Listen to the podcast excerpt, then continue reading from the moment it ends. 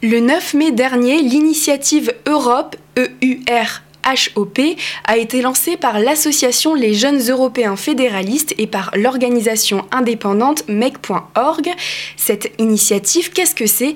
Eh bien, c'est une première étape d'un projet plus global. C'est une consultation citoyenne en ligne qui a été accessible donc depuis début mai et jusqu'à fin septembre et qui était disponible dans les 27 États membres de l'Union européenne. L'objectif était de répondre à la question suivante quelles sont vos idées pour bâtir ensemble une Europe capable de répondre aux défis de demain Et les premiers résultats sont disponibles, alors on va en discuter avec vous. Alexis Prokopiev, vous êtes directeur gouvernance et innovation démocratique de MEC.org. Bonjour. Et on est aussi avec vous, Laure Niclot, vous êtes la présidente des Jeunes Européens France. Bonjour. Alors merci beaucoup en tout cas d'être dans le studio de Radio Paris. Pour commencer, pourquoi avoir lancé cette consultation euh, Sur quel constat euh, se base-t-elle? Il y a euh, à peu près un an, nous sommes réunis à Bruxelles avec plusieurs acteurs de la société civile européenne, notamment avec nos amis et partenaires, les Jeff Europe, représentés en France bien sûr par les Jeunes Européens France et puis aussi avec euh, des personnalités du, Parlement européen, des journalistes, et nous avons posé un constat. Euh, ce constat était que les défis d'aujourd'hui et de demain, c'est-à-dire bien sûr l'accélération du dérèglement climatique, la crise Covid que nous sommes encore en train de traverser aujourd'hui, euh, l'inflation, les problématiques liées à l'énergie, bien évidemment la guerre qui est de retour sur le continent européen, eh bien tous ces défis toucher en premier lieu et concerner en premier lieu les jeunes, les jeunes citoyens de l'Union européenne qui vont faire l'Europe de demain. C'est la raison pour laquelle nous avons décidé de lancer dans une coalition réunissant plus de 40 acteurs, notamment de la société civile, mais aussi des institutions de toute l'Union européenne et même euh, au-delà de, l'Union européenne, nous avons décidé de lancer cette très grande initiative Your Hope, euh, qui, comme vous l'avez indiqué, a été lancée euh, le 9 mai dernier par un grand événement au Parlement européen et aussi par une tribune co-signée par 50 euh, euh, personnalités et publiée dans 14 médias euh, européens. Et cette initiative qui va se clôturer, qui, va, qui va avoir plusieurs phases. La première phase est en train de se terminer, il y aura une deuxième phase, et puis qui va se clôturer en mai 2024 par un grand événement à Bruxelles. Les participants ont dû répondre donc à cette question. Je la répète, quelles sont vos idées pour bâtir ensemble une Europe capable de répondre aux défis de demain? Concrètement, comment ça s'est passé? Alors concrètement, il y a eu une plateforme euh, qui a été euh, lancée donc ce, 9 mai, euh, qui était accessible dans plus de 22 langues de, de l'Union. Donc l'idée, c'était vraiment de pouvoir en faire un vrai outil démocratique à l'échelle européenne et de pouvoir permettre à des jeunes de, toute l'Union, mais aussi au-delà, d'exprimer euh, leurs idées. Donc concrètement, ils pouvaient euh, mettre des propositions sur cette, euh, cette plateforme en ligne et les autres utilisateurs et utilisatrices de la plateforme pouvaient aussi interagir avec cette plateforme en choisissant voilà, d'en mettre en avant, de voter pour ou contre certaines propositions qu'ils trouvaient particulièrement intéressantes. Et l'idée, c'était vraiment d'en faire un outil accessible, un outil en ligne qui a aussi pu avoir une, euh, médiatisation euh, importante parce qu'il y a eu un travail qui a été fait au niveau, euh, au niveau transnational, au niveau de toutes les sections en fait, nationales des jeunes européens, de mettre en avant cette plateforme via divers, divers événements et de pousser le plus de jeunes possible à s'y exprimer. Et en effet, la chose assez extraordinaire et unique, sans précédent, qui a été réalisée grâce à cette consultation et grâce aux dernières innovations que nous, avons connues, en effet, technologiques ces, dernières années, c'est que euh, un jeune, euh, par exemple à Lisbonne, euh, a pu faire une proposition en portugais. Et quelques minutes plus tard, une jeune personne à Varsovie a pu voter sur cette proposition en polonais, a pu s'exprimer également dans la consultation en polonais, et ainsi de suite. Un jeune ou une jeune à Athènes, un jeune ou une jeune à Nantes, un jeune ou une jeune en Finlande ont pu s'exprimer dans leur langue, dans un dialogue vraiment inédit euh, à, échelle européenne dans cette consultation qui vraiment a été euh, sans précédent et euh, pour laquelle nous, avons, nous allons révéler les résultats complets le 10 novembre à Madrid dans un événement que nous co-organisons en effet ensemble avec nos amis les Jeff Europe mais aussi en présence de nombreux partenaires euh, tels que bien sûr euh, le Parlement européen, euh, plusieurs parlementaires européens seront, présents, mais aussi la Fondation Bertelsmann, le groupe Accor, la CDC et d'autres et d'autres et d'autres qui, qui, nous soutiennent dans cette, dans cette belle aventure. Et est-ce qu'on peut savoir déjà un peu en avant-première combien de jeunes ont participé à cette consultation? Alors très en avant-première en effet, puisque comme, comme je le disais, les résultats vont être présentés bientôt. Euh, donc nous, avons, euh, nous devons encore faire preuve d'un peu de patience. Nos machines et, nos data scientists et nos sociologues travaillent actuellement sur l'analyse de, toutes ces données euh, assez extraordinaires hein, recueillies dans, toutes ces langues. Euh, Aujourd'hui, je pense qu'on peut annoncer euh, ensemble, de manière exclusive, que nous avons dépassé un million de votes. Donc on a pu avoir plus d'un million de votes dans les 27 pays membres auprès des jeunes. Et nous avons également dépassé le chiffre important de 5000 propositions recueillies donc auprès, euh, auprès de ces jeunes euh, dans toute l'Europe, euh, ce qui est inédit, absolument sans précédent. C'est la première fois, grâce aussi aux outils technologiques, grâce à la mobilisation de tous les partenaires et bien évidemment les, sections locales et, euh, des, des JEF euh, au niveau européen, euh, mais aussi de tous les partenaires associatifs et médiatiques. On a pu compter avec nous comme partenaires France Inter, Arte, Euractiv et, d'autres. Euh, donc euh, vraiment, grâce à tous ces partenaires et grâce, encore une fois, à cette, consultation euh, qu'on a vraiment poussée sur les réseaux sociaux en allant chercher les jeunes là où ils sont, qu'on a pu recueillir autant de votes et autant de propositions. Vous êtes surpris justement de, ce chiffre de temps de participation des jeunes à cette consultation Europe? Alors surprise, euh, pas vraiment, parce que euh, on a tendance à, dire que les jeunes s'intéressent pas vraiment à tout ce qui est citoyen et politique, et encore plus euh, quand on parle d'Europe.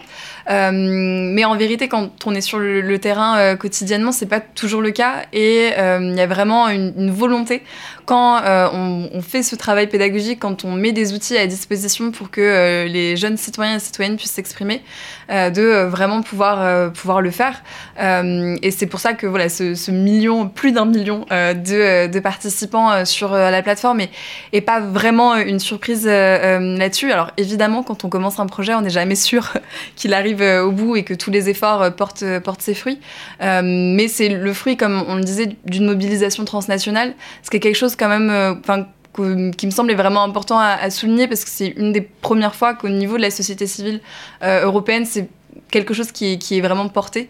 Euh, et donc, euh, à ce sujet, ça montre aussi que quand on fait les choses de manière transnationale, bah, ça peut et ça marche. Du côté de Make.org, on n'est pas vraiment surpris non plus. Euh, en réalité, ça confirme ce qu'on qu pensait, ce qu ça confirme ce, ce qu'on savait.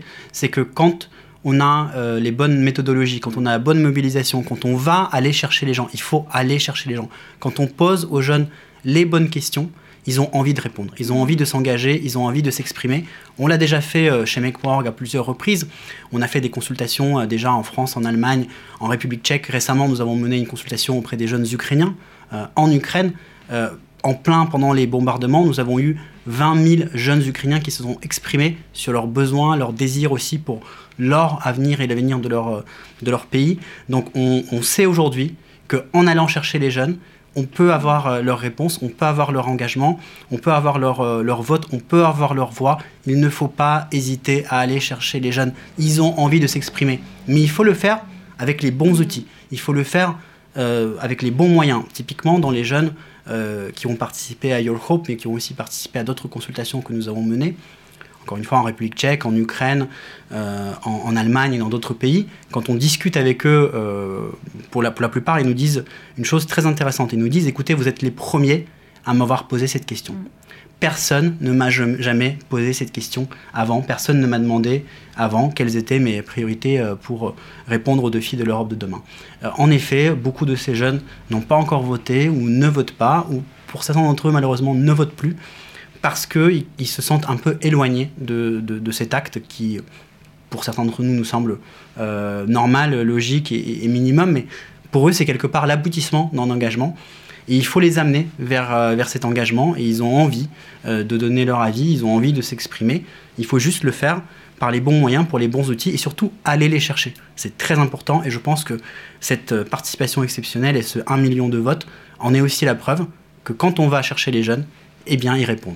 Dans le cadre de cette consultation Europe, Alexis Prokopiev de Mec.org et Laure Niclot euh, des Jeunes Européens France, quel type de propositions peut-on retrouver? Quels sont les thèmes finalement qui intéressent les 15-35 ans? Alors encore une fois, euh, là on est, on est vraiment dans ce qu'on appelle du, teasing. Hein. On n'a pas encore les, euh, les priorités définitives euh, des jeunes pour, pour l'Europe, pour l'avenir de l'Europe, pour répondre aux défis, aux défis de demain, tout simplement parce qu'il y a encore l'analyse qui doit se faire. Néanmoins, on a déjà quelques idées. On sait déjà de quoi les jeunes ont parlé. Ça ne veut pas dire forcément qu'ils sont d'accord sur ces sujets-là. Et on sait que, euh, bah, peut-être de manière un peu étonnante, mais sans doute pas pour les jeunes Européens, ils ont beaucoup parlé quand même de la démocratie et des institutions. Finalement, on voit que c'est quelque chose qui les intéresse. Et encore une fois, on a les jeunes de tout âge, de tous les pays, de tout euh, euh, diplôme, hein, ou même les jeunes sans diplôme hein, qui sont encore au, lycée. Donc on voit que la démocratie, les institutions les intéressent beaucoup. Les questions économiques les intéressent aussi énormément. Et puis bien sûr les enjeux environnementaux, notamment avec euh, un axe bien sûr euh, fort, euh, notamment sur les transports qu'on a, qu'on a remarqué, mais aussi un axe important sur la consommation. Et puis bien sûr les questions liées à l'éducation sont bien évidemment parmi les sujets dont, dont les jeunes parlent. Ce qu'il faut comprendre, c'est que nous avons une participation qui est équilibrée entre le proportionnellement entre les jeunes qui habitent euh, en Pologne, euh, qui habitent en Grèce, euh, qui habitent au Danemark, au Portugal, en France. sur certains sujets, ils sont très en accord entre eux, sur d'autres, ils sont en désaccord. On voit clairement, par exemple, les questions liées à l'éducation ou liées aux enjeux sociaux et, économiques monter très fortement dans les pays d'Europe du Sud ou, par exemple, dans les pays d'Europe centrale et orientale. Les enjeux environnementaux un peu plus dans l'Europe de l'Ouest. Mais en même temps, on voit que les enjeux environnementaux, ben, euh, notamment en termes de transport, parce que les jeunes aiment bouger, les jeunes veulent bouger, les jeunes veulent se déplacer, ben, ils sont présents un peu partout. Donc il y a des sujets qu'on voit apparaître comme étant euh, ressortir euh, dans différentes régions et puis il y a d'autres sujets qu'on va ressortir plus particulièrement euh, euh, de manière vraiment globale au niveau de toute l'Union européenne. Et alors, vous justement avec les jeunes européens France, j'imagine que ces thèmes, vous les abordez quotidiennement avec tous les bénévoles oui, complètement. C'est des thèmes, comme l'a rappelé Alexis, qui mobilisent de manière assez large les jeunes que ce soit voilà, dans cet acte démocratique euh, du vote. Et euh, là-dessus, je pense que justement sur la question européenne, on peut aussi en profiter pour souligner que euh, le vote des jeunes a augmenté aux dernières élections européennes et que c'est le seul scrutin où on a eu ce, phénomène. Donc je pense que ça souligne encore une fois la pertinence de, cette campagne et de vraiment continuer à aller les chercher les jeunes et à aller leur, leur proposer de, s'exprimer et de s'approprier ces thématiques. Je pense que sur la thématique climat, euh, il y a vraiment euh, un, sujet qui, mobilise beaucoup. Euh, nous, jeunes Européens, c'est vrai qu'on a souvent des bénévoles qui nous disent qu'ils se sont tournés vers l'Europe parce que c'était l'échelle pertinente pour mettre en place des, politiques climat qui fonctionnent et qui ont une, une efficacité. Donc, c'est vraiment quelque chose de, très concret, quelque chose qu'on utilise aussi, euh, nous, beaucoup dans, euh, dans, nos actions, où euh, on fait beaucoup d'interventions pédagogiques dans les écoles, mais dans tout milieu où on peut aller chercher, chercher des jeunes. Et vraiment avoir ce, biais, parler de, des politiques climat, des politiques de transport, comme, voilà, je pense notamment quelque chose qui touche beaucoup la génération dont je fais partie, c'est le Pass Interrail et le programme Discovery You qui a quand même donné l'opportunité à des jeunes de plein de pays différents, euh, d'avoir cette, cette expérience commune, de pouvoir euh, passer euh, quelques semaines à vadrouiller à travers l'Europe. Et donc c'est en prenant ces mesures concrètes aussi qu'on arrive à faire, disons, à donner une vision concrète de ce que l'Europe peut apporter aux jeunes et de ce que l'Europe peut avoir de pertinent là-dessus. Et que si on veut que l'Europe continue à être pertinente, bah, il faut qu'on puisse s'en saisir et il faut que notre génération puisse amener et pousser ces idées dans, dans le débat public. Et donc, quelles sont les prochaines étapes de cette consultation? Et aussi concrètement, qu'est-ce qui va se passer avec ces propositions? Est-ce que vous allez par exemple aller à Bruxelles, à Strasbourg, aller voir les eurodéputés pour euh, voilà, leur transmettre un peu une, feuille de route? Euh, effectivement, cette euh, consultation, c'était la première étape de cette campagne euh, You Hope. L'idée, c'était d'avoir une, consultation plus large que la consultation de nos simples militants au, sein de, la JEF et de pouvoir utiliser tout ce corpus de, propositions et tout ce qui va ressortir en termes de plaidoyer aussi politique pour pouvoir ensuite, et c'est la deuxième phase qui va être lancée à Madrid lors de notre congrès début novembre, de pouvoir ensuite adopter euh, ce, plaidoyer, euh, se l'approprier euh, au niveau européen et pouvoir le porter auprès des décisionnaires au niveau européen, au niveau des partis européens, des eurodéputés qui auront la volonté de, de se représenter et de pouvoir porter en fait ce qui a été la parole des jeunes à travers cette consultation et cette plateforme pour ensuite euh, euh, en faire quelque chose qui parle aux décisionnaires et qu'on puisse avoir ce, lien-là. Et ensuite s'ouvrira une troisième phase euh, qui sera là une phase vraiment d'action militante sur le terrain pour continuer à refléter ces, ces, ces, propositions. Et cette phase sur le terrain, ça sera jusqu'à juin 2024, jusqu'aux élections européennes? Alors l'idée, c'est évidemment que le 9 juin 2024, c'est la date qui doit marquer un petit peu notre année citoyenne et qu'on doit vraiment pouvoir faire campagne sur ces propositions et plus globalement sur euh, l'idée aussi euh, euh, de pousser les jeunes à, aller voter donc pour ces élections européennes qui sont ce point d'orgue de, la démocratie, on va élire un parlement. Mais je pense que c'est aussi important de dire qu'il va se passer plein de choses après l'élection du, parlement, que la nomination de voilà de la présidente ou du président de la Commission européenne, ce sera aussi un grand moment politique et qu'il ne faut pas que les citoyens et citoyennes s'en désintéressent, que la nomination de la Commission et de ses priorités de manière plus générale vont aussi avoir un lien très fort avec ce qui va avoir été porté euh, pour, euh, pour l'élection des, eurodéputés. Euh, donc c'est aussi poursuivre toute cette, cette dynamique, ce sera aussi une chose qu'on aura vraiment vraiment à cœur. On voit de plus en plus de consultations, d'actions de ce genre dans, les, dans le contexte en fait des élections européennes.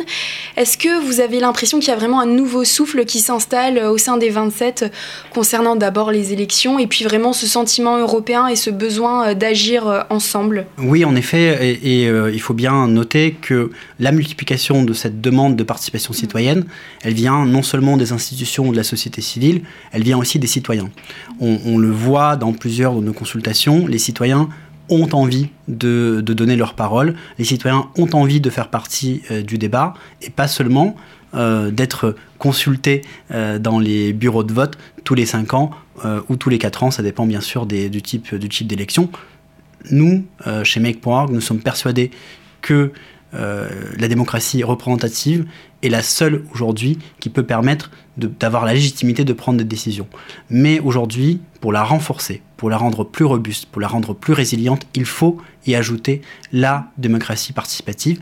Euh, c'est ce que nous faisons, c'est ce que nous faisons ensemble dans le cadre de cette consultation euh, Your Hope, c'est ce que nous faisons dans d'autres projets, et on voit que ça rend en effet l'intérêt pour la démocratie représentative plus importante plus important grâce justement à cette démocratie euh, participative.